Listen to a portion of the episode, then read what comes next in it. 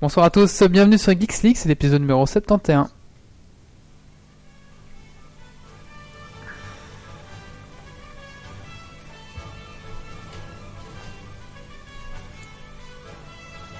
Venu d'un étrange et lointain univers, l'incroyable ligue des geeks extraordinaires vous parle d'actu tech et de software. Et ils ne sont jamais tombés à court de bière.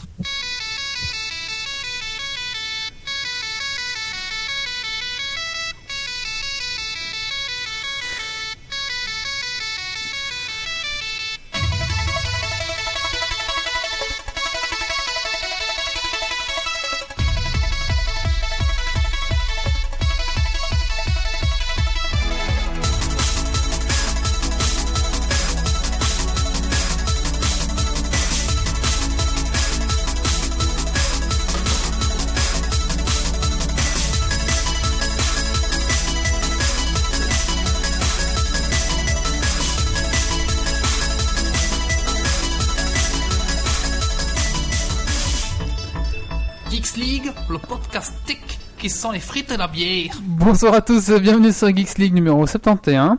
Ce soir, ensemble, nous allons parler d'Albator, le film, mais oui, nous avons la chance d'avoir un chroniqueur au Japon, et il a déjà vu le film Albator, donc il va nous un petit peu nous en parler, et il va aussi parler de l'univers euh, du créateur d'Albator. Ensuite, euh, nous allons aborder le sujet de la robotique du rêve à la réalité, trois petits points.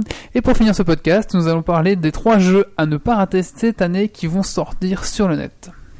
Voilà, alors ce soir avec moi j'ai mes deux chroniqueurs. J'ai Thierry. Bonsoir Thierry. Bonsoir tout le monde. Alors euh, Thierry, qu'est-ce que tu as fait de geek ces 15 derniers jours? Bah, je joue toujours autant en Dofus et j'ai un petit peu craqué. J'ai recommencé les Chevaliers du Zodiac. Voilà, D'accord. Les Chevaliers du Zodiac. J'ai pas les génériques, euh, je vais tout de suite à l'essentiel. Ah, t'écoutes pas. a- Est-ce que tu regardes en VO ou en VF En version française, j'ai vu un peu la différence entre les deux, mais vu que c'était plus par nostalgie, ben j'ai gardé la voix de tapette euh, du Chevalier Andromède. D'accord. Et tu te Androgy- prends- ah non, Andromède. Et tu te prends des attaques euh, technologiques Comment ça, des attaques technologiques Oui, à un moment, il, y a, il fait une attaque et ça fait attaque, euh, je sais plus, euh, technologique ou il y a un truc Ah oui, oui, c'est une référence aux Attaque- attaques. euh, Attaque qui- électronique qui se prend. Ah, ça, ça doit être vraiment violent. J'espère qu'on n'en met pas ce soir. Et il est très tôt chez lui, c'est Orlando. Bonsoir Orlando. Bonsoir à tous. Alors Orlando, euh, oui bonjour pour toi, hein, parce qu'on rappelle à nos, auditeurs que tu es en direct du Japon. Oui, il est juste 5 heures du matin. Ah ouais. Qu'est-ce que t'as fait de geek euh, ces 15 derniers jours, euh, Orlando? Alors en fait, ce que j'ai fait de plus geek ces 15 derniers jours, vu que j'ai déménagé, la, la, la, la chose la plus geek que j'ai fait, c'est essayer de mettre à jour mon téléphone. Et malheureusement, comme c'est un téléphone routé, je me suis retrouvé avec euh, des complications et j'ai perdu mon autorisation, euh, ma double autorisation pour me connecter à Google. Donc j'ai passé 15 jours euh, à galérer. Hmm, Ah oui, et en plus, ça va au Japon à ce niveau-là, au niveau de la sécurité, enfin au niveau de, des- des blocages d'accès, vous, avez, vous êtes libre ou quoi? Alors, C'est c'est quelquefois assez particulier. On a l'impression que des fois c'est très protégé, puis des fois ça fait sourire quand on est européen. Ah ouais. Ouais, pourquoi? Ouais. À quel niveau euh Ah, bah, disons qu'il y a beaucoup de choses qui sont basées sur la confiance, et puis il y a des choses où c'est excessivement compliqué. D'accord. Par exemple, il y a les distributeurs de billets de, la bo- de, la- de banque de la Poste ferment le week-end et après 17 heures. Ah ouais, Ça, c'est pas pratique. J'imagine que c'est pour des raisons de sécurité, mais oui, c'est c'est un c'est petit peu pratique. Ça, tu m'étonnes, c'est pas très pratique. Faut aller faire ta réserve. euh. Si tu veux toucher ton salaire, tu peux pas travailler de jour. Voilà, euh, si ça saturait, on, on vous a, euh, on a un petit peu euh, diminué. Voilà. Oui, euh, alors il y a, il y a la chatroom ce soir. Bonsoir à la chatroom. Il y a Xavier qui dit euh, il y a de moins en moins de monde, c'est parce que euh, en Belgique là c'est les fêtes de Wallonie et je pense que du coup euh, ça a un petit peu taillé dans notre effectif parce qu'ils ont préféré le PK au podcast. Malheureusement, Scandaleux. scandaleux. Hein. Tant pis, ils perdront des points à. Dragon Geeks Point.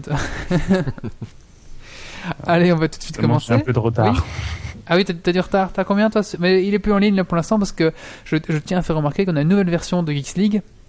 Donc elle n'est pas encore 100% euh, euh, Mise à finie, jour, mi- enfin mise à jour parce que le, le tableau de Dragon Quiz Point, enfin il y a plein de petites euh, applications qu'on avait développées qu'on doit un petit peu retransformer pour adapter au, au nouveau format, on va dire. Moi, je trouve ça plutôt réussi. Pour le Mais bon, ça, ça va arriver, vous inquiétez pas. Pour l'instant, il y, a, il y a déjà le site, il y a déjà un petit peu tout ce qu'il faut. Maintenant, le site est entièrement responsive. Donc euh, Mm. si vous allez sur votre tablette, votre GSM, bah, tout fonctionne, sauf le live parce qu'on utilise encore un, un truc en flash. Il faut que je change de ça, mais comme Dailymotion ne me propose pas d'autres moyens de balancer son live, bah, on est un peu bloqué pour ça. Donc si vous êtes sur tablette, patientez, euh, ça va arriver. Sauf, sauf si vous êtes sur Android, à ce moment-là vous avez flash quoi. Bon, on va tout de suite commencer euh, ce petit podcast, les gars? Bah oui, tout à fait. Allez, c'est parti. Et bah, c'est Orlando qui va nous parler d'Albator et on va mettre son jingle spécial Japon.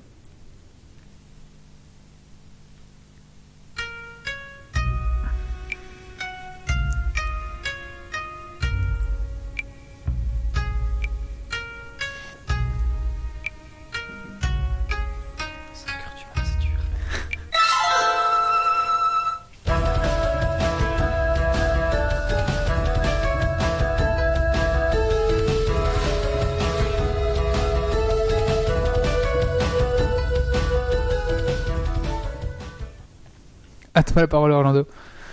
Bonsoir à tous. Euh, bah déjà merci donc euh, aux auditeurs qui sont qui sont présents. Donc oui, je voulais vous parler un petit peu de, du film d'Albator et donc je voulais commencer par une présentation globale de l'œuvre de Leiji Matsumoto euh, qui aujourd'hui a près de 75 ans et au moins 60 ans de carrière à son actif.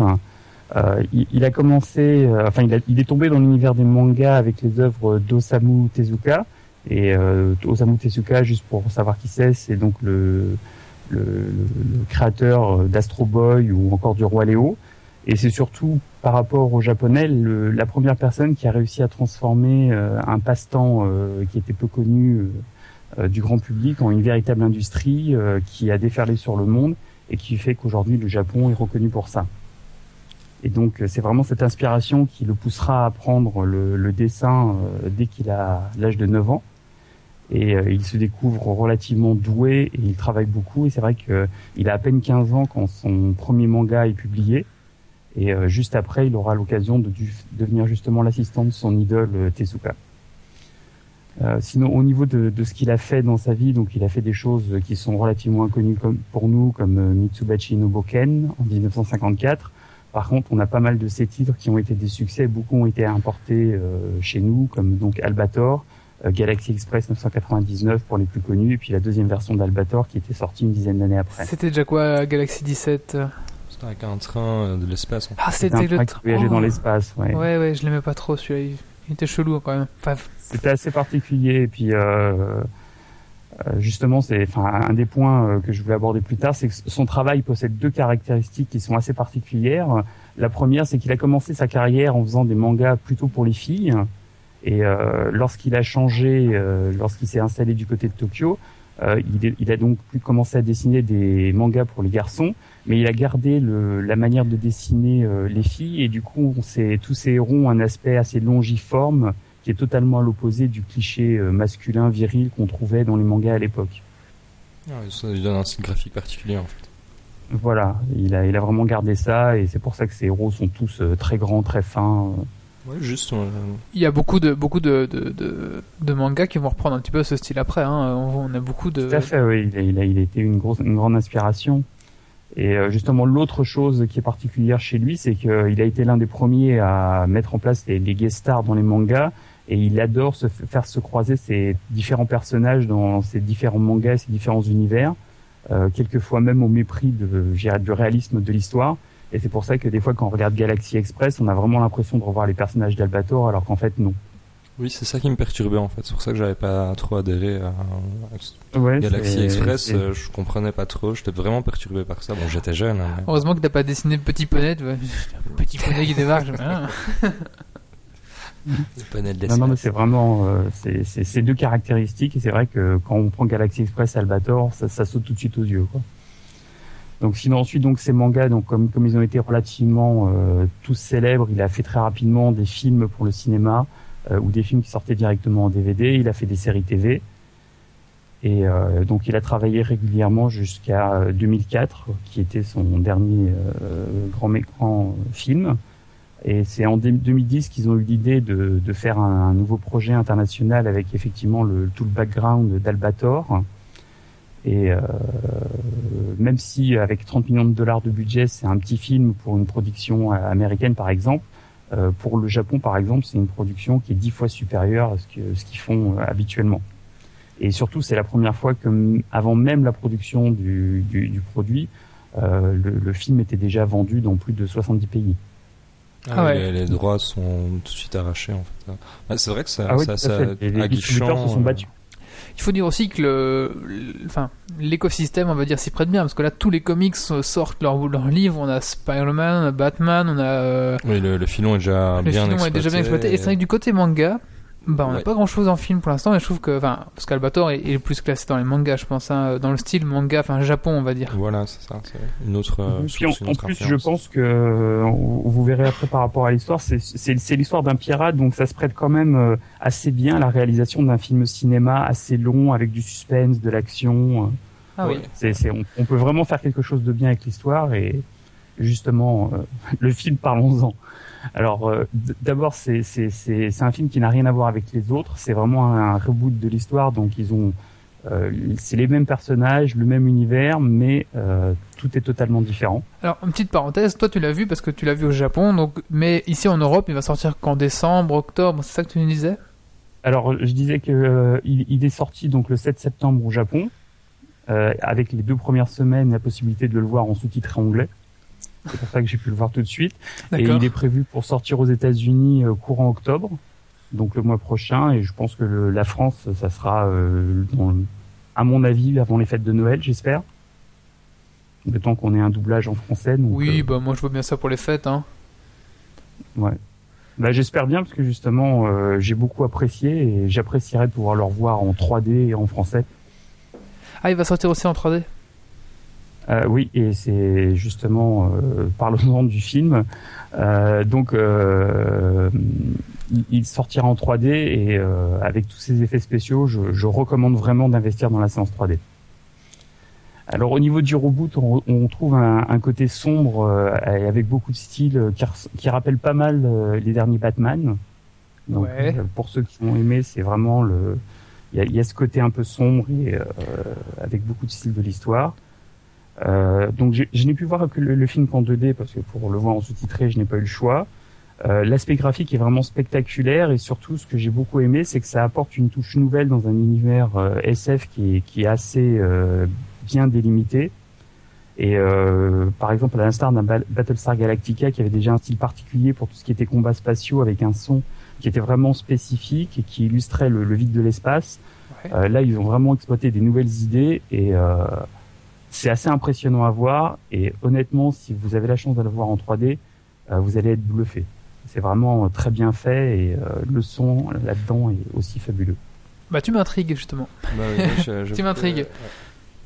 Je m'intrigue justement, je, je ferai en sorte de ne rien spoiler parce que franchement, c'est je- j'y suis allé euh, les mains dans les poches sans aucun a, a priori et euh, que ce soit le début de l'histoire qui m'a assez euh, vite euh, bien attrapé et euh, les effets spéciaux, euh, c'est vraiment assez spectaculaire. Et euh, une question, le, Bon. le film, euh, est-ce que c'est vraiment un film avec des acteurs euh, classiques filmés par une caméra classique ou c'est plutôt en image de synthèse, style un peu Avatar ou, euh, ou c'est vraiment un, un manga mis en film? Euh, alors c'est euh, essentiellement de la motion capture et de la 3D. Alors après à quoi ça ressemble? Je dirais plutôt un manga mis en film quand même, en motion capture. Je, dirais, je, je Pardon, crois pas que ça ressemble à Avatar. Je pense que c'est un style assez particulier. Donc oui, donc c'est apparemment c'est assez novateur au niveau aussi, bah, même de la, la réalisation au niveau image.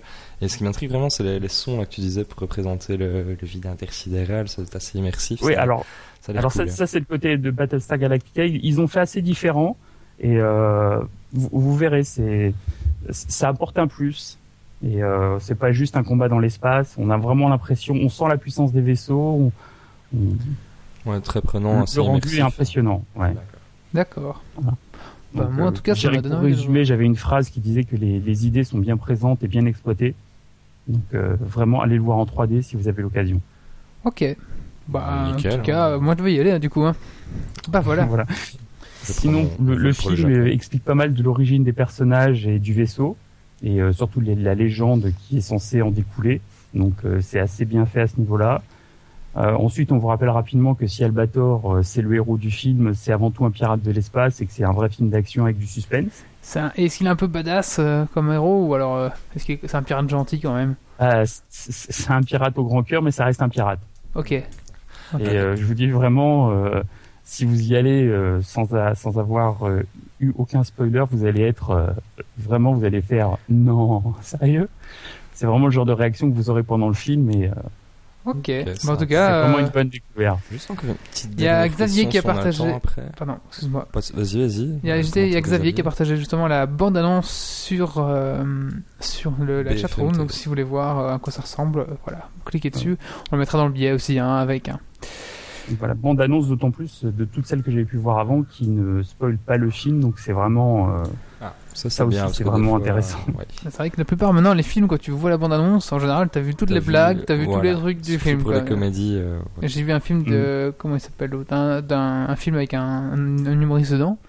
Bah, t'as vu la bande-annonce, t'as vu les 5 blagues du film, et puis bah, c'est tout quoi. C'est triste. Ouais, justement, c'est une des raisons qui était avancée pour expliquer le- les relatifs échecs des blockbusters US de l'été dernier. C'était le côté euh, un peu simpliste, euh, prévisible du scénario, puis les bandes annonces Bah oui. aussi. Oui, c'est ça. Et euh, ici, ce qu'il y a de bien dans le film, c'est qu'effectivement tous les personnages sont humains et aucun n'est manichéen. Et euh, je vous dis, je vous, enfin, il est quasiment impossible de prévoir la fin du film. D'accord. Mais c'est vrai que tous les films tombent un petit peu dans le monomythe, on va dire, pour ceux qui s'intéressent au monomythe. Vous tapez ça sur internet et vous verrez que tous les films sont basés sur le, le même, le même, la même structure. On en parlera peut-être une fois dans Geeks League. On va Voilà. passer- Et sinon, par rapport à l'histoire, juste pour euh, pour conclure, euh, ça m'a un petit peu perturbé, pas parce que j'ai quelque chose à lui reprocher, à part que bon, évidemment, il y a quelques moments un petit peu improbables à la James Bond où Albator euh, Ouais, est un vrai c'est héros. quand même un héros, Mais c'est ouais, surtout voilà. parce que c'est un, c'est un mélange de, sur, de, de deux mythologies et euh, au niveau de l'histoire et que l'une d'entre elles me heurte un peu dans ses conclusions et du coup euh, on adhère ou on n'adhère pas. Non, Voilà. Justement, en Alors, parlant par de contre- adhérer, pas adhérer, euh, enfin, peut-être que, vu qu'apparemment le- l'auteur de la série, c'est quand même un, un pilier au Japon pour niveau ce qui est animation, est-ce que il a participé au film ou il a juste redonné les droits? Est-ce que les, les fans de la série sont contre pour le film? Est-ce qu'il n'y a pas une polémique là-dessus? Euh, alors de ce que j'en sais, je crois qu'il a participé au film et à ce jour j'ai pas spécialement de, entendu parler de, de polémique par rapport au film. Souvent, Et euh, bien justement, par rapport à la sortie de ce film, euh, comme je vous disais, c'est vraiment une grosse production pour le Japon et pour Toei Animation en particulier. Et en fait, euh, donc le film est déjà vendu dans plus de 70 pays. Mais par contre, pour le premier week-end d'exploitation ici, on- il y a eu à peine 90 000 entrées, soit Ah ouais, environ 1 million d'euros de recettes. C'est pas énorme. hein. Alors, ce qui est pas énorme, et juste euh, à titre de comparaison, le der- la dernière production de Miyazaki, la Kaze Tachinu, qui est sortie il y a déjà deux mois, euh, le même week-end faisait quatre fois plus. Ah ouais. Mais peut-être que ça va se lancer, je sais pas, pourtant, c'est- je sais pas. Bah, en fait, j'ai- j'ai plus l'impression que c'est euh, une licence très très connue à l'international. C'est pour ça qu'il y a des très gros distributeurs. Euh, je vois- J'ai vu que James Cameron aux États-Unis euh, encensait le, le film. Euh, je crois que c'est Luc Besson, qui, enfin c'est Europa Prod qui distribuera ça aussi. Euh, à mon avis, ça va très très bien se vendre à l'international. Euh, mais j'ai peur qu'ici, effectivement, ça reste, euh, ça, ça fasse les chiffres d'un d'un film euh, particulier d'animation. D'accord. Ah oui, c'est intéressant. Je pensais que ça allait vraiment plus cartonner là-bas en fait. Bah, en tout cas, pour le premier week-end, euh, j'ai les chiffres sont pas excellents. Enfin, moi qui n'ai pas l'habitude d'analyser les chiffres, euh, j'avais un peu de mal, mais je vois que par rapport à un Miyazaki qui est sorti depuis deux mois, quatre fois de plus. Hmm. euh, bon, je pense que ça, ça, ça montre qu'effectivement le, le démarrage est assez euh, lent ici, mais euh, l'attente, à mon avis, euh, euh, est là. Donc, je pense que le, aux États-Unis, on devrait avoir des chiffres totalement différents. Et à mon avis, on le fera rapidement vu que ça sort dans un mois. Ok. Bah merci Orlando. Je sais pas si t'as quelque chose à dire, encore quelque chose à dire à ce niveau-là. Euh, oui, je voulais juste préciser. Donc, j'ai j'ai récupéré une carte Ah oui. euh, numérotée du film euh, qui était qui était euh, distribuée pour le lancement. Donc, Une ce carte collector. proposais, c'est de voilà d'offrir cette carte collector et numérotée à l'un des auditeurs qui aura eu le courage euh, de, de, de nous écouter ce soir, puis de poster euh, un commentaire ou quoi que ce soit sur la chatroom ou le, le site ou n'importe quoi, et puis euh, on lui fera parvenir par courrier. On, Donc- on prendra au hasard. Donc donc c'est on quoi c'est- ses coordonnées. C'est le premier qui s'exprime maintenant sur la, la chatroom ou, ou... qu'est-ce qu'on Oh fait non, non, on, Non. on prendra On- quelqu'un au hasard. On prendra quelqu'un au hasard de parmi ceux qui sont exprimés, c'est ça Exactement. Ok, Ça très bien. Honnête. D'accord, très bien. Bah merci euh, Orlando. Merci à vous. On va maintenant passer au coup de cœur, coup de gueule ben, de Wally. Coup de gueule. Coup de cœur.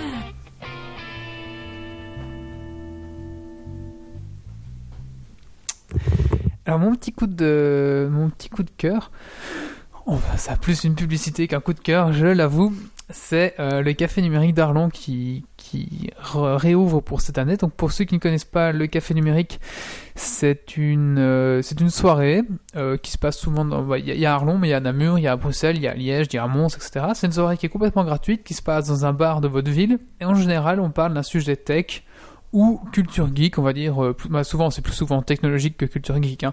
Et donc, on- il y a toujours trois orateurs qui viennent parler et qui viennent présenter un sujet. Par exemple, nous, le 26 septembre, le 20, 26, putain, j'ai oublié, 26 septembre, le jeudi 26 septembre euh, à Arlon, on va parler de la photographie.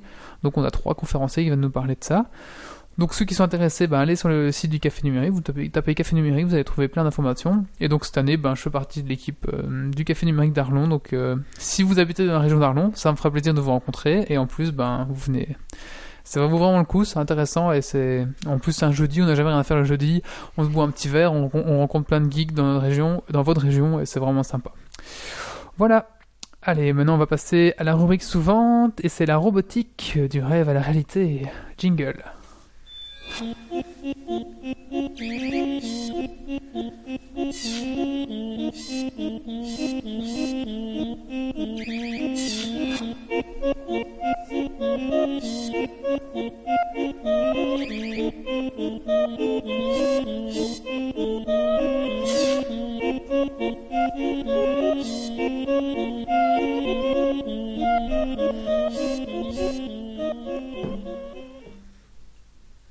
Voilà, alors moi je vais vous parler euh, ce soir ben, de la robotique, avec comme intitulé pour le, sujet de ce soir, la robotique du rêve à la réalité. Vous mettez ce que vous voulez derrière, trois petits points, le point d'interrogation. En tout cas, on va essayer de voir un petit peu, ben, c'est quoi la robotique? Enfin, ça, vous savez, je vais pas vous faire l'injure de parler de ça, mais on va simplement essayer de voir si finalement la robotique va vraiment s'imposer dans notre quotidien ou s'il va falloir euh, attendre encore euh, un peu plus de temps.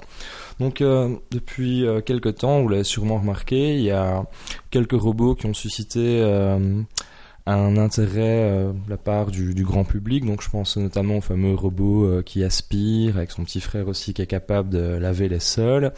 Et subitement, ces robots-là qui commencent tout doucement à aller à généraliser, à devenir accessible, ça réveille un petit peu peut-être chez certains ce, ce rêve d'avoir des robots qui seraient capables de supprimer toutes les tâches pénibles du quotidien, de, de faire les tâches ménagères, de repasser, de, de faire le lit, enfin, etc., etc. La vie serait quand même assez sympa si les robots pouvaient s'occuper de toutes les tâches ménagères. Alors, bah, qu'en est-il euh, pour le moment? Bah, On va un petit peu se pencher sur la question. Alors, euh, apparemment, selon certains spécialistes, pardon, euh, ils s'étaient avancés, ils avaient dit que la décennie euh, 2000-2010 serait euh, la décennie des robots. Donc ils avaient basé un petit peu leur, euh, leur théorie de la manière euh, suivante. Ils avaient dit, ben, 1980 c'était l'année euh, des PC personnels, et puis ensuite 1990 ce sera les années Internet, et ils pensaient vraiment qu'en 2000-2010 on aurait vraiment une réelle explosion, euh, voilà, démocratisation euh, des robots euh, domestiques. Donc bah pour l'instant on a bien vu que ça ça colle pas trop. Finalement le, le seul succès commercial qu'on a c'est les euh, robots euh, ménagers qui aspirent et qui lavent. euh, Et les tondeuses Et les tondeuses, j'allais y venir. voilà. Donc, alors on a oui les tondeuses, mais les tondeuses on en voit peut-être un peu moins. Et ça, ça fait partie des, des raisons du retard justement sur leurs prévisions qui étaient annoncées. Ben pourquoi est-ce que ça ne se développe pas aussi rapidement que certains l'avaient prédit? C'est quand même pas des des qui qui avaient qui s'étaient lancés dans les chiffres. Ben il y a vraiment deux raisons qui expliquent un petit peu ce retard du développement de la, robotique domestique. La première, ben, c'est tout simplement, en fait, ils ont sous-estimé la complexité euh, de création de, robots capables d'effectuer des tâches en, apparence simple. Donc, simplement, si je prends un exemple, ben, vous prenez un robot, déjà, il faut concevoir la structure même du robot, première chose. Et puis, il y a euh, plein de sous-tâches que le robot doit être capable de faire, et pour ça, il doit être équipé. Euh, la première, ben, il doit être capable de détecter les informations extérieures. Euh, il doit être aussi capable de traiter des informations. Donc là, il faut des microprocesseurs. Il faut aussi des interfaces. alors, nouveau mot de vocabulaire haptique. Voilà, vous irez voir dans le dictionnaire. hein. avec un H pour les ignares. Ah, J'aurais pas mis de H, moi. Ah, bah c'est peut-être moi qui ai mal recopié. Euh, Ah non, c'est possible, hein, je sais pas. J'en sais rien. Voilà. Et euh, voilà, donc pour pouvoir saisir les objets. Et puis ensuite, il y a les fameux Force Sensing Resistors, donc qui sont capables de détecter la résistance aux pressions pour pas que le robot euh, qui vous serve le café vous le broie directement ou euh, tiens aide le gamin à traverser la rue ou mamie et que mamie se fasse déchirer la main. Alors, euh, donc tout ça, ça doit être pris en compte et calculé, et euh, bah, ça demande finalement euh, une intelligence artificielle énorme, et ça, ça a été clairement euh, sous-estimé à l'époque, donc euh, ça demande beaucoup de travail, de temps et d'argent. Oui. J'ai la définition d'aptique si tu veux. Ah, je veux bien. Aptique du grec euh, aptomai qui signifie je touche, désigne la science du toucher par analogie avec l'acoustique ou l'optique. Au sens, au sens strict, l'aptique englobe le toucher et les phénomènes kinésé- kinesthésiques, c'est-à-dire la perception du corps dans l'environnement. Et euh, bon, je risque de me prendre le avant en- sur l'antenne, mais avec ou sans H? Avec H. Parfait, victoire.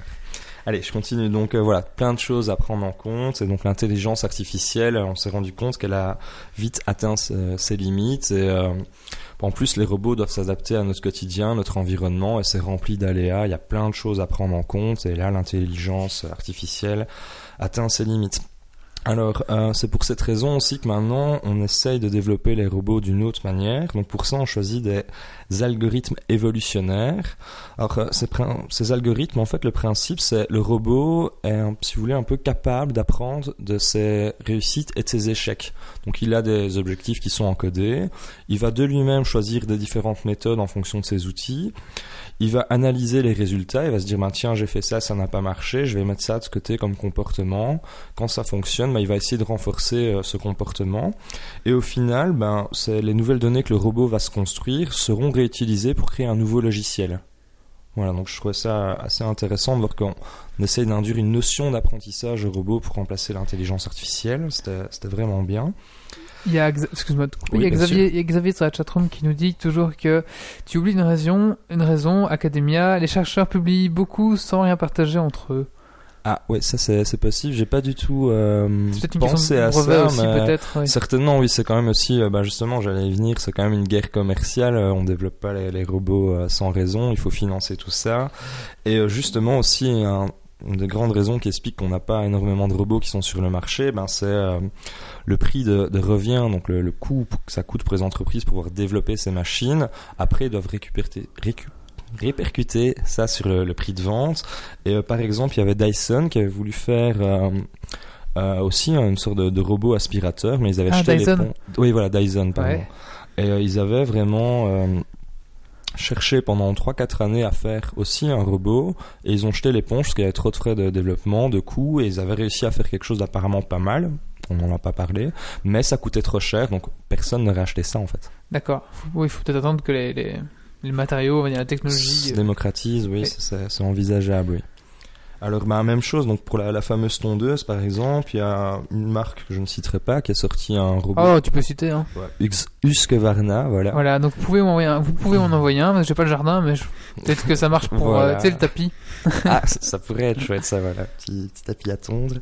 Mais euh, voilà, ils ont un modèle qui, qui se vend vraiment, mais on ne voit pas beaucoup par chez nous, parce qu'apparemment, prix de base 2000 euros, donc euh, Oui, ça coûte pas assez cher. s'étonner si ça pullule pas dans nos jardins. euh, je préfère exploiter un gamin et lui donner 5 euros, c'est quand même moins cher. hein.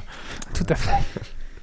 Alors euh, voilà, donc toutes ces raisons-là font qu'au final, ben, il n'y a pas vraiment de robots qui ont réussi à percer, donc difficulté de conception, prix de revient énorme, donc euh, c'est pas très abordable. Ben, le deux seuls robots en fait qui ont vraiment euh, percé, ben, c'est le Roomba et un autre dont j'ai oublié le nom, mais on mettra ça dans le billet. C'était plutôt une sorte de, de robot euh, jouet euh, qui s'est lui aussi vendu à plus de 5 millions d'exemplaires. voilà, c'est vraiment les deux seules réussites commerciales pour les, les robots. C'est le robot chien Non? On va voir. oui, peut-être, je pense, mais euh, faudrait le nom comme ça. Moi, je mettrais ça sur le biais, là, je, vois pas comme ça. Alors euh, maintenant, bah, question, bah, quelles applications on peut vraiment entendre de l'avenir? Donc apparemment, notre décennie, c'est clairement pas celle euh, des robots évolués. Maintenant, vers quoi est-ce qu'on essaie de tendre maintenant après les fameux robots aspirateurs? C'est quand même pas euh, ce qui fait rêver le plus. Ben maintenant, la, tendance apparemment, c'est de se porter vers des robots euh, de compagnie ou des robots sociaux qui sont conçus euh, dans deux rôles principaux. La première, c'est effectuer des tâches quotidiennes et aussi pour tenir compagnie. Alors là, j'ai répertorié quelques exemples de projets. Alors je commence par euh, mon petit coup de cœur. Le premier ici, ce sera le Wakamaru. Alors euh, le Wakamaru, c'est un robot euh, qui fait environ 1m30 et euh, pas mal de kilos. Il est développé par Mitsubishi. Et en fait, c'est un robot de compagnie pour le troisième âge. Donc, euh, pourquoi robot de compagnie? Ben, Parce qu'il est capable de reconnaître deux maîtres et euh, huit autres personnes. Il a intégré 10 000 mots de vocabulaire. Il a une reconnaissance vocale et faciale. Et il est capable, en fait, même de lui-même d'initier une conversation, en fait, en fonction de l'agenda, si son maître euh, a encodé ça, en fait. Donc le robot pour lui parler, lui dire quand il rentre du boulot, ça a été, euh, voilà, je sais pas, la piscine, s'il revient de la piscine et que c'est encodé, il peut faire des petites conversations comme ça apparemment. Donc, Ça, c'est je rigolo. trouve ça. ça assez fun d'avoir un, Bon, un après, il robot doit, qui être, il doit parle. être assez vite limité, je pense. Mais bon. Oui, oui, euh, c'est voilà, mais bon, voilà. Euh, alors aussi, ben, il serait capable de s'occuper apparemment de certaines tâches de santé. J'espère qu'ils ont bien testé. Donc apparemment, administrer une petite piqûre, prendre l'attention, euh, voilà, c'est des applications qui sont en développement. Euh, il pourrait aussi euh, diagnostiquer des symptômes simples. Donc on pourrait dire voilà mal à la tête, essayer d'expliquer. Il pourrait donner déjà des premiers symptômes. Et quelque chose qui est pas mal aussi, c'est qu'il a un téléphone intégré et juste par euh, commande vocale, on peut l'appeler à l'aide et il va appeler les secours en fait. D'accord. Donc euh, ça c'est pas mal. Ce qui freine pas mal, bah, comme je disais, c'est toujours le, le prix de revient 12 000 euros. Donc C'est moins cher de, de payer une, une ouais, assistante. Une assistante, ouais, tout Ouais. à fait. Voilà. Euh, Alors, il y a justement euh, Xavier qui disait sur la chatroom que tu, tu n'as pas parlé de l'Aibo de, de, de Sony et il y avait aussi chez Honda et qui avait, enfin il y a Honda aussi qui avait développé un robot. Euh, oui, donc euh, l'AIBO, euh, je le mentionne pas parce que je voulais pas trop m'éterniser. J'ai pris quelques exemples qui me plaisaient. Et il y a le fameux robot Asimo. Asimo de chez Honda. Voilà, ça j'en parlerai après. hein, voilà, donc ça, ça va venir. Alors encore un, une autre euh, sorte de robot. Là, on est, on s'est éloigné un peu du but euh, social, mais euh, j'ai bien aimé aussi. Donc ils ont maintenant créé un, robot. Donc là, apparemment, c'est le Rovio de WoWi, W O W W E. Et en fait, ils ont passé deux ans de développement. Ils ont dépensé environ 2 millions d'euros pour créer un robot à trois roues qui est bardé de, de caméras, de capteurs, etc. En fait, c'est un robot de surveillance. Donc, il est capable lui-même de se déplacer dans différentes pièces d'une maison. Je sais pas si c'est compté avec les portes fermées, mais à voir. Il peut détecter les incendies, les fuites de gaz, et il peut aussi euh, détecter les intrusions, donc les personnes étrangères qui n'auront pas été au préalable identifiées par la machine. ouais. Et là, il prend des photos, il filme et il sonne euh, l'alarme. Il a pas du tout un aspect humanoïde celui-là. Ah non, non, bien sûr, oui, on n'est pas dans les, les robots humanoïdes, c'est Ouais. vrai, c'est juste un robot. Euh, c'est vrai que le euh, Wakomaru, là, c'est plutôt un robot humanoïde, mais bon, c'est plutôt un gros bimendum Michelin en, en métal. euh, voilà, c'est copa top. Hein. Euh, donc ce robot-là, ben, il est bien, mais il a vraiment du mal à convaincre. euh, pourquoi? Ben, Parce que le cambrioleur qui rentre, il met un coup de pied dessus et euh, ben, il est fini en fait. Donc il faudrait qu'il fasse un, Il a eu le temps de communiquer, peut-être qu'il y avait un problème. oui, peut-être qu'il peut communiquer, mais bon, le temps qu'après que la police arrive, qu'ils seront loin, et s'ils ont une cagoule, ben la photo, ça sert à rien. Faut lui mettre des dents ou un taser. Oui, voilà, il proposait justement, le truc qui vient vers toi avec un taser allumé. c'est ça. ouais. Les, les vieux accidents de travail, tu vas pas au boulot parce que ton robot a planté, il t'a mis un, un gros coup de taser euh, le matin. Bah, c'est-à-dire que je l'ai réglé après 4 sonneries que je me lève pas, il vient me taser. voilà. Donc euh, voilà. Alors là, on se rapproche encore une autre fois des- du thème euh, robot euh, sociable de compagnie. Et là, j'ai vraiment bien aimé l'idée en fait. Donc c'est quelqu'un qui a créé un jouet euh, pour plutôt donc destiné aux enfants. Et il a étudié un petit peu tout ce qui est comportement animal pour essayer de simuler un petit peu les apprentissages en la vie qu'une bête pourrait avoir. Et donc le robot, c'est un peu euh, comme j'avais parlé avec les algorithmes évolutifs. Vous le mettez dans un environnement, il va aller tout tester, euh, sentir entre guillemets, aller voir, et il va apprendre. Et donc vous allez voir une, vraiment une réelle évolution euh, chez cet, cet animal-là. Et apparemment c'est très attachant. Donc Furby n'a qu'à bien se tenir. euh, la, la concurrence high-tech est, est en route. Alors maintenant, donc, tout ça c'est bien beau, mais moi, ce qui, au départ, ce qui m'intriguait dans, dans le sujet, je- j'ai envie de dire, ben, où est donc euh, G3PO ou C3PO, je ne sais plus trop. C'est G3PO. G3PO, voilà. Donc Et R2D2 qui est R2D2, bon, un peu moins humanoïde un ici. peu donc, moins humanoïde. Voilà, les, les fameux robots euh, humanoïdes, bah, inspirés un petit peu par Asimov, etc. Ça, ça a quand même bien nourri le- un peu les mythes. Oui, et oui, oui, il y a pas mal euh, de films qui ont été basés là-dessus. Oui, voilà. Je crois qu'on avait fait un sujet là-dessus. déjà fait un euh, sujet là-dessus, J'avais bien aimé. Et euh, ben là, c'est le problème de l'argent est encore euh, pire parce que faire un robot humanoïde, c'est encore plus complexe et plus coûteux à réaliser. Bah pourquoi? Parce que le robot aspirateur, il fait qu'aspirer. Nous, dans notre vision qu'on a, ben, le robot serait un petit peu multitâche et donc le chemin à parcourir est vraiment immense. Il y a toujours cette barrière de l'intelligence artificielle qu'on n'arriverait pas à, à dépasser. Alors exemple, le fameux euh, robot de Honda, donc euh, Asimo, Ouais. euh, ils ont passé 10 ans, ils ont dépensé des millions de dollars juste pour pouvoir le faire marcher sur deux pieds. Donc le, le temps qu'ils fassent le reste, je sais bien qu'en des vidéos, ils seraient capables de faire telle et telle chose, mais c'est vraiment pas au point. Euh, par contre, celui-là, Asimo, là, il sait servir des verres de thé, il sait faire des trucs comme ça, Oui, il sait faire à manger Il- maintenant, il sait manipuler il des sait, casseroles. euh, Voilà, mais c'est c'est vrai que ça, ça a évolué, mais vraiment au départ pour des choses simples. Après, voilà, il- c'est vrai que c'est diversifié au niveau des tâches, mais je suis- apparemment, je suis pas trop convaincu qu'il va vraiment. et après, faire il est pas indépendant, quoi, je veux dire. Oui, voilà, c'est ça. Et puis il apprend pas, enfin, c'est pas. Oui, c'est d'autres choses. Et alors, euh, il y a d'autres pistes maintenant qui sont exploitées. Ben, il y en a une que j'ai vraiment bien aimée. C'est, euh, je trouve qu'il pourrait avoir pas mal d'applications potentielles. C'est plutôt que de faire un robot ben, qui apprend par lui-même, qui a, enfin, son autonomie, propre entre guillemets. C'est juste un robot qui est télécommandé à distance de, forme humanoïde. Donc, c'est un professeur au Japon qui a fait ça. Il a appelé son son robot euh, télécommandé le Geminoïde et donc il a carrément fait euh, mouler son visage et des fois s'il n'est pas présent à une conférence il met son robot avec l'élève qui parle et voilà il s'est inventé un remplaçant comme ça on pourrait même envisager ben, qu'il dédouble les robots et qu'il en télécommande plusieurs en même temps il pourrait être euh, à plusieurs endroits entre guillemets à la fois et euh, ouais en réfléchissant je me suis dit ça pourrait être sympa que une personne fasse des gestes vraiment très complexes et que soit répété à la chaîne par plusieurs robots, ça pourrait être euh, vraiment bien rentable. oui, voilà, pour, euh, pour assembler des iPhones.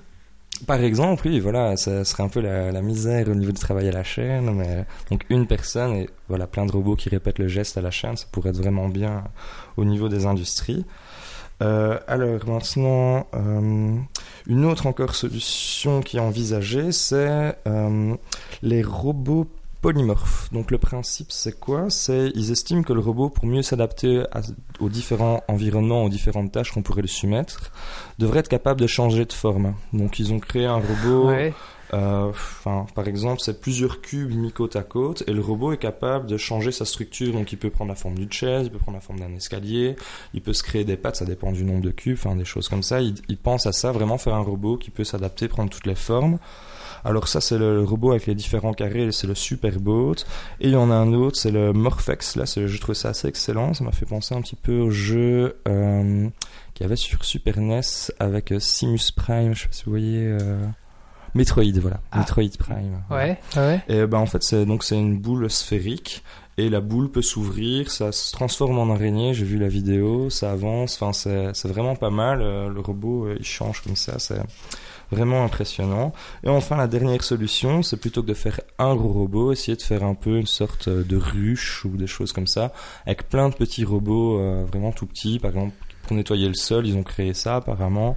On lance plein de petits drones, ils sont capables d'aspirer du liquide, d'en rejeter et de brosser un peu. Et donc c'est plein de petits, euh, je sais pas, moustiques volants euh, électroniques. Pardon, c'est pas grave. Non, c'est normal, tu regardes, chevaliers du Zodiac. La vie, j'ai été perturbé par la vanne de- du début. voilà, donc euh, c'est une autre solution. Voilà, j'ai fait le tour. euh. Ok, mais d'ailleurs, je sais pas si tu connais la série euh, Real Humans.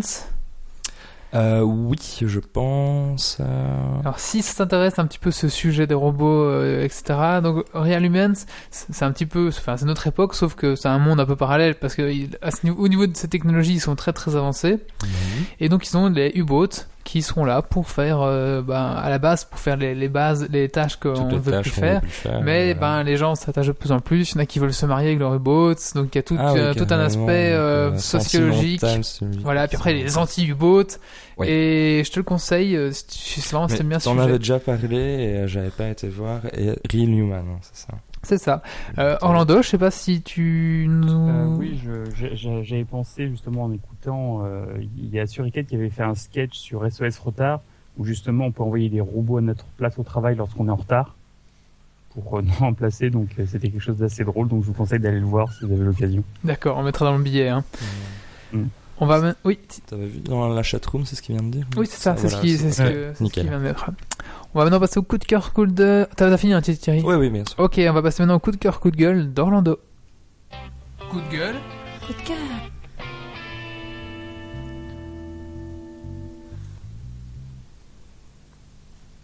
Vas-y Orlando. Euh, oui, alors euh, je vais essayer de voir, euh, de penser à quelque chose parce que j'avais pas prévu de coup de gueule, coup de gueule pour ce soir. Ah mais il y en a un tous les soirs. Hein.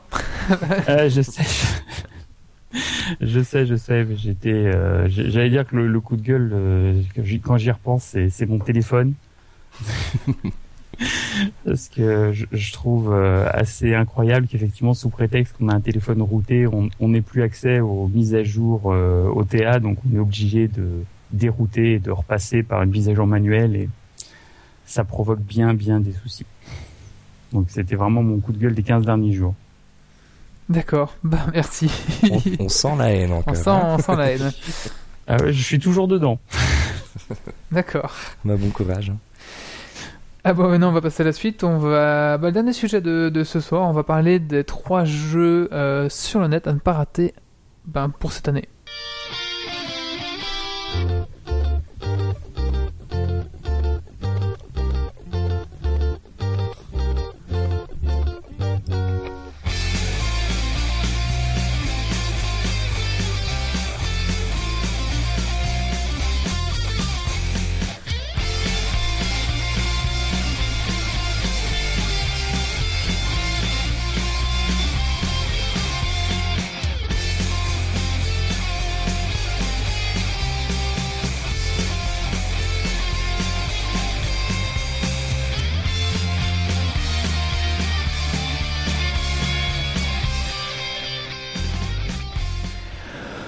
Ok, très bien. Donc je vais ce soir vous présenter trois jeux qu'il ne faudra absolument pas rater sur le net. Euh, vraiment, c'est des jeux qui valent le coup. Enfin, pour la plupart, ils sont en phase de bêta. D'autres, enfin un autre, euh, on ne sait pas encore vraiment bien ce qui va se passer dedans.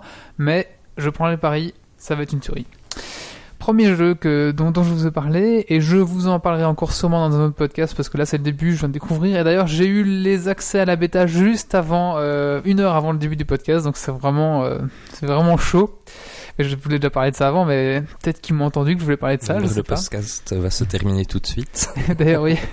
Et ce jeu s'appelle Fe- Feiria. Feiria. Alors, euh, donc c'est www.feiria.net. Alors, qu'est-ce que c'est? C'est un jeu de cartes mélangé avec un jeu de plateau. Donc tout ceci est en ligne. Euh, le but, c'est bien sûr de faire, euh, de faire des duels. Donc on est à la fois un jeu de cartes un petit peu comme euh, comme, comme Magic, euh. voilà, on a de, on a de l'argent, on a des manas, on a des, des genres de choses comme ça, et en même temps on a un terrain à gérer. Donc nos monstres, en plus d'être invoqués, vont devoir se déplacer, se déplacer sur le terrain. Sur ce terrain, il va y avoir des, de la magie, des éléments à récupérer, et euh, ben, ça va permettre d'invoquer d'autres monstres et tout ça. Donc en plus, il y a un aspect, euh, je joue mes cartes avec certaines compétences pour euh, rivaliser contre l'autre, et en plus, je vais, je vais devoir faire, enfin parce que le plateau est, c'est vous qui construisez le plateau, c'est vous qui allez faire popper des prairies, des montagnes, des forêts, et ainsi de suite. Donc c'est vous qui allez créer votre euh, votre carte et peut-être créer le piège euh, que vous allez tendre à, à l'ennemi, parce que par exemple certains certains monstres sont favorisés sur les montagnes, d'autres sur les, les, les rivières, etc. Donc c'est vraiment un jeu euh, assez stratégique parce qu'il faut vraiment, euh, enfin bon après c'est ce que j'en ai lu. J'ai joué les deux premières missions, c'est vraiment sympa, c'est mignon, enfin mignon. Ben ouais, moi j'ai un, un petit coup d'œil et graphiquement c'est vraiment beau. Oui, mignon, Et- c'est pas le mot. C'est beau, c'est joli, les sons sont C'est sons. un style graphique en tout cas. Enfin, Voilà. je sais pas, il y a rien de dérangeant. Ah c'est le- vraiment bien. c'est agréable, c'est agréable. C'est vraiment chouette. Ouais. Et oui, c'est vraiment original. En fait, je crois que le plateau ça ressemblait un petit peu à un d'amis hexagonal, un peu style colon de Catane. Voilà, là, et Catane. au fur et à mesure, on fait avancer son terrain et euh, on a aussi plusieurs actions possibles. Ça c'est bien. Ouais. Voilà, j'ai bien aimé. Alors pour un petit peu les, les, les configurations, il y aura 200, enfin c'est ce qu'ils annoncent sur leur site. Après, je j'ai pas encore pu tester. Il y aura plus de 250 cartes, donc euh, de monstres, etc. 5 niveaux de rareté, du commune à la légendaire. Donc ça, c'est aussi un jeu de collection. hein. Donc euh, il va falloir collectionner les cartes et ainsi de suite. Euh, des tournois avec un classement, donc ça va être un jeu vraiment de, de PVP. Euh, Qu'est-ce qu'il va avoir? Il va y avoir des héros, des, des héros apparemment qui seront disponibles seulement en un seul exemplaire sur le serveur, donc ça risque d'être, euh, je sais pas comment ils vont gérer ça. La guerre. Et ce que je trouve assez sympa, c'est qu'il va y avoir un système de craft.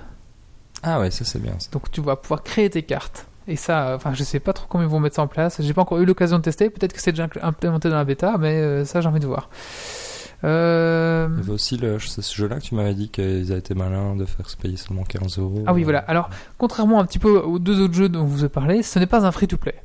C'est un jeu, vous allez payer 15 euros, 20 euros, je sais pas vraiment combien vous allez payer, le prix n'est pas encore euh, défini, mais une fois que vous avez payé, ben, le jeu, vous avez, vous avez accès à l'entièreté du jeu, il y aura plus de... Donc tout le monde... Ouais. Bon, après, vous allez me dire, bon, bah, ça me coûte de l'argent, donc c'est moins bien, mais non, moi je trouve que c'est pas plus mal parce que tu payes un jeu, tu y joues, et tout le monde est sur le même, le même niveau d'égalité. oui, c'est ça. C'est pas parce que t'as un gros compte en banque que tu vas être meilleur. Bah non, voilà. C'est un petit peu, voilà, c'est. Enfin, moi personnellement, j'aime bien, j'aime mieux le système. Ça me dérange pas. Après, je suppose que ça va pas être 60 euros. Enfin, peut-être que ces prix-là, ils vont me flinguer. Parce que j'ai- non, non, mais ça va être. Je pense Sinon, que le- serait du vol. sinon, euh, enfin, je pense que le prix va être raisonnable pour un jeu. euh, En plus, c'est c'est sur navigateur, donc vous pourrez vraiment jouer euh, n'importe où, euh, n'importe où, quoi. Voilà, Ça, ça tourne avec Flash par contre, voilà. Alors il y aura un mode, euh, un mode où vous misez des cartes et le gagnant il remporte les cartes des autres. Ah, ça j'aime beaucoup, euh, des Ça, parties c'est- tendues, euh, voilà. voilà, mais tu vois, on perd un peu ce côté. Euh, bah, c'est, les jeux sont un peu bisounours pour l'instant. Oui, oui, c'est vrai que c'est... Bah, quand tu perds, tu perds pas grand chose. Voilà. Enfin là, là, tu, tu mises quelque chose et là la partie elle, elle a la teneur quoi, je trouve. Oui, clairement. Alors en gros, pour gagner, ben il va falloir aller réduire à zéro le- les points de vie du héros adverse quoi. Voilà, oui. Et ça, c'est, j'ai bien aimé aussi, euh, quand j'ai vu, en fait, les, les points de vie, chacun commence avec euh, sa case de base, et il faut aller atteindre la case de l'autre euh, pour aller le tuer. Ouais. en fait. Après, c'est la mission pas- 1 qu'on a vue, donc après, euh, on Oui, sait pas oui, trop vraiment euh, Pas comment. trop s'avancer. Oui, c'est ça. Je sais pas trop comment ça va se passer après. mais Bon, euh, franchement, de ce qu'on a vu, Franchement, ah, j'étais euh, assez emballé, ouais. Pas mal. J'ai hâte de continuer après. Et ben, ils vont bientôt rentrer en crowdfunding, donc euh, via Ulule ou Kickstarter, je sais plus. Donc, si vous voulez investir dans le jeu. euh, Ah. on, on fera un billet, on va, on va les inviter sûrement Mm. dans Geeks League, les, les- les créateurs du jeu, on va sûrement les recevoir, ou au moins faire un billet avec ce jeu là-dessus. Et donc vraiment, c'est quelque chose que, ben, si vous voulez, si vous comptez y jouer, investissez dans le jeu. Parce qu'en plus, vous aurez des petits bonus, des petits, des petits goodies en plus qui seront intéressants, je trouve. Voilà, ça s'appelle Feria.net. C'est le premier jeu dont je voulais vous parler. Le deuxième, euh, bon, eux, ils ont moins de problèmes de com parce que c'est Heart of- Hearthstone, le, le nouveau jeu de Blizzard. Donc aussi un jeu qui va jouer sur navigateur.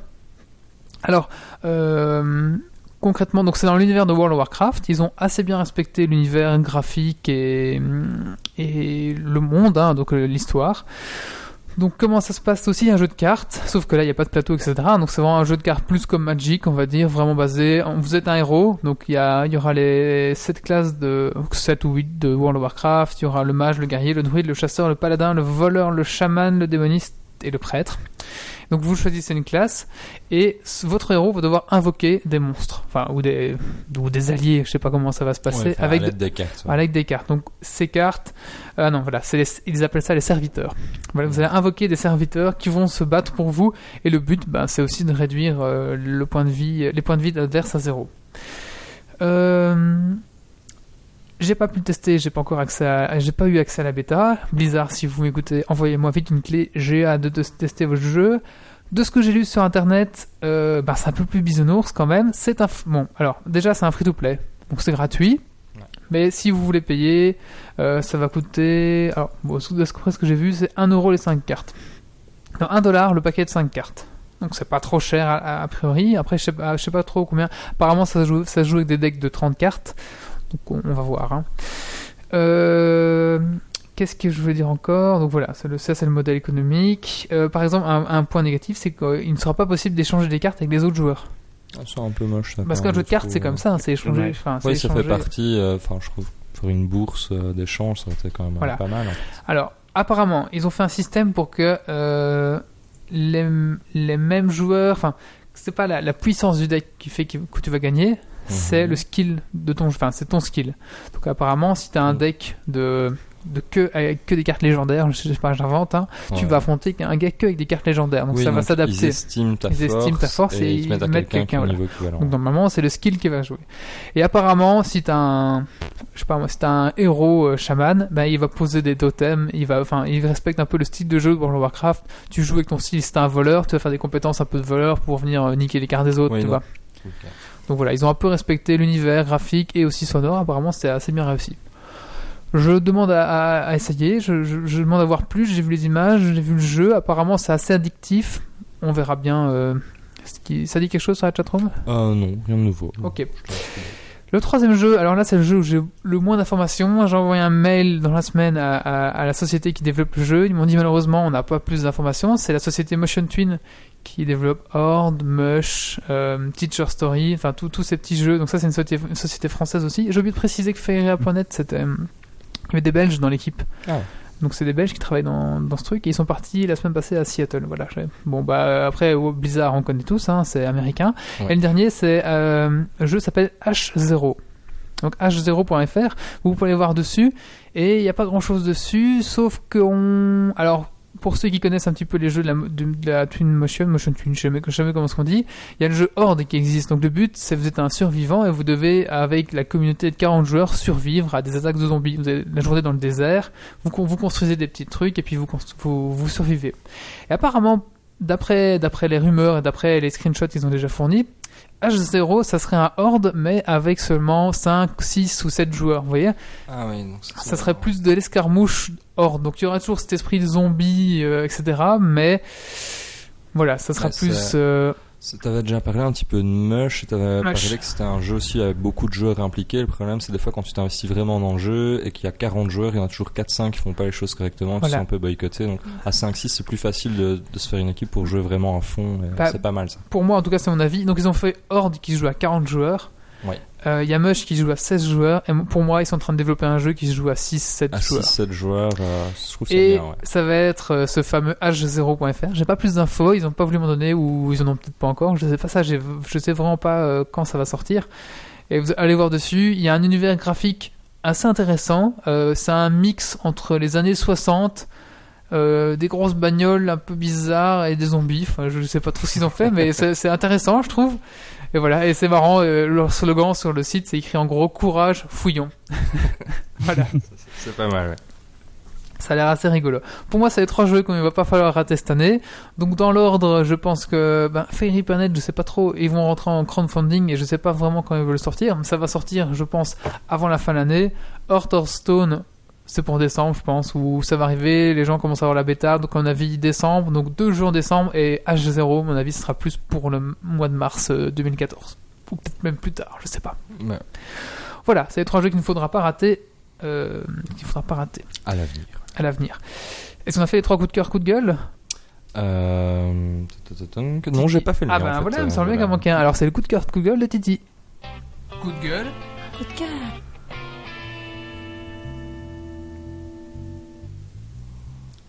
Voilà, bah moi pour cette fois-ci, ça va être euh, un coup de gueule. Donc il y a enfin, les deux trois semaines, j'ai acheté euh, très fièrement mon premier numéro euh, d'IG magazine sous- sous-intitulé L'esprit du jeu vidéo. Donc j'étais très content parce que c'est un magazine qu'un copain m'avait euh, présenté et il y avait plein de sujets vraiment intéressants, plein de dossiers sur des jeux rétro, des réflexions sur les jeux. Enfin, ils allaient plus loin que le jeu. En fait, c'est tout, tout ce qui tournait autour. Il n'y avait pas un test sur un jeu. euh, il y avait trois quatre tests avec une cote, mais sinon tout le reste c'était vraiment de la réflexion, de la critique sur l'univers du jeu vidéo. J'adorais ça.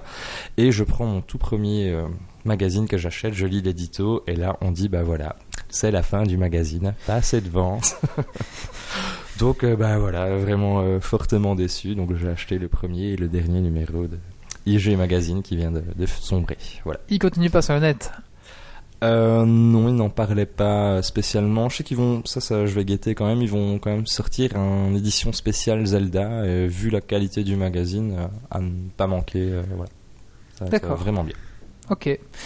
Merci. Bon, on va, on clôturer ici ce, ce, ce petit podcast. Pour une fois, on a quand même duré euh, une, une heure. C'est quand même euh, un podcast euh, honorable, j'ai envie de dire.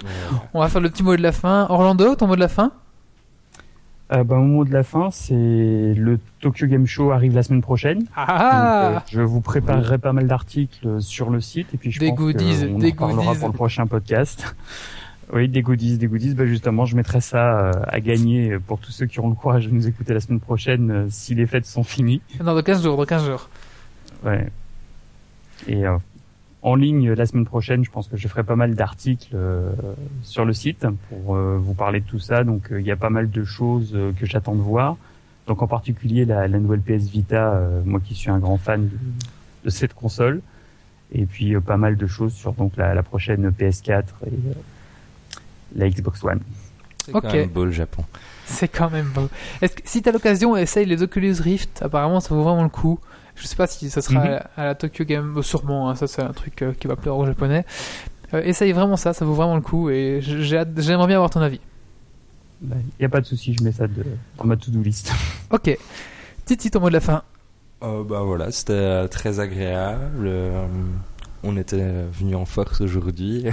Donc euh, je suis content qu'on ait duré suffisamment longtemps. C'était mon petit stress, mais euh, vraiment bien. Et euh, j'ai bien aimé euh, nos trois sujets, ils étaient bien. Donc voilà, un bon petit Geeks League. Ok, bah merci Titi. Alors avant de clôturer ce podcast, j'aimerais bien remercier d'abord les gens de la chatroom qui sont venus nombreux ce soir. Donc ben on- parmi vous, on va essayer, on va tirer, on va tirer au sort. on fait ça maintenant, Orlando? Oh oui, oui, je pense que ça sera euh, le plus simple. Je te laisse. euh, je, je fais confiance à ta main innocente pour choisir le gagnant. Ok, ah ben écoute, euh, je propose qu'on, qu'on, bah moi en tout cas je pro- propose qu'on offre ça à celui qui a été le plus actif euh, ce soir, à Xavier? Ah ouais, c'est pas bête hein, comme idée. Ça te va, Orlando? Vendu, oh oui, parfait. Allez, donc Xavier, tu as gagné la carte collector euh, Albator. Donc, euh, si tu veux la recevoir, contacte-moi via euh, Facebook, via le clic message euh, Facebook, et donc ou alors via le contact du site euh, Geeks League. Envoie-moi tes coordonnées et on, on t'envoie, tout- on t'envoie ça. On t'envoie tout ça. C'est pas une statue Ça géante d'Albator. La carte, il va falloir 10 millions dans, dans 50 ans. On ne sait pas. hein. On aurait pu donner ça au bot, au bot du chat. Et c'est le bot du chat Le gars qui veut la garder. J'avoue que ça me tentait bien quand même. qui est déjà parti avec la Maserati la semaine passée. Pas de chance. Une fois de plus. voilà, il a aussi gagné euh, un week-end avec des stars. euh, oui. des choses. Bon bah voilà, bah, euh, félicita- félicitations à toi euh, Xavier. Félicitations, Xavier. Alors avant de finir ce podcast, euh, une autre chose aussi, j'aimerais remercier notre euh, notre partenaire Xleak, Ah. qui grâce à lui maintenant on a des magnifiques euh, caméras euh, HD. Euh, donc bah merci à toi, hein, euh, merci à, à toi, c'est vraiment sympathique et je- j'espère en tout cas que, que que ça va vraiment mieux donner. Peut-être qu'en live, je sais pas si les, Ah les bah, gens qui nous je- voient. Je euh, confirme. Je sais pas si c'est mon Wi-Fi qui est meilleur, mais effectivement, le, la qualité d'image, c'est fabuleux. Ok, bah voilà. Maintenant, on est en, on est en mini HD parce que si je mets en, en full HD, mon ordinateur explose. du coup, euh, je suis pas. Donc voilà. Donc, donc on est en 780p, quand même, c'est pas mal pour le net. Donc merci à toi, Xleak. Euh, bah, déjà qu'on a reçu les éclairages, on a reçu tous les montages Ouais, ça- YouTube, et maintenant on a ces caméras, c'est vraiment, euh, ça cartonne quoi. Merci. Euh, donc, euh, xleague.net, hein, si vous voulez voir un petit peu le site. Donc, je vais clôturer ici ce podcast en vous rappelant que Geeks c'est un site avec un nouveau design. Euh, www.geeksleague.be on est sur Facebook euh, Geeks League, on est sur Twitter at Geeks League et on a une petite boutique que je vais sûrement rafraîchir euh, bientôt. Donc si vous voulez encore profiter des, des capuches, des pulls à capuche, euh, des t-shirts, etc., bah, allez-y maintenant parce que je pense que je vais donner un petit coup euh, dedans. Je sais pas vraiment ce qui va se passer. Peut-être qu'elle va disparaître. Donc c'est le moment si vous voulez. Ils seront numérotés aussi. ils sont numérotés aussi, oui. Allez, on va clôturer ici ce podcast. Merci à vous, chroniqueurs. Merci à vous, chatroom. Et on vous donne rendez-vous dans 15 jours pour le podcast numéro 72. Allez, bonne soirée. Ciao. Salut à tous. Alerte. Dépressurisation atmosphérique. Évacuation immédiate du personnel. Evacuation order. Evacuation order. Evacuation order. Evacuation order.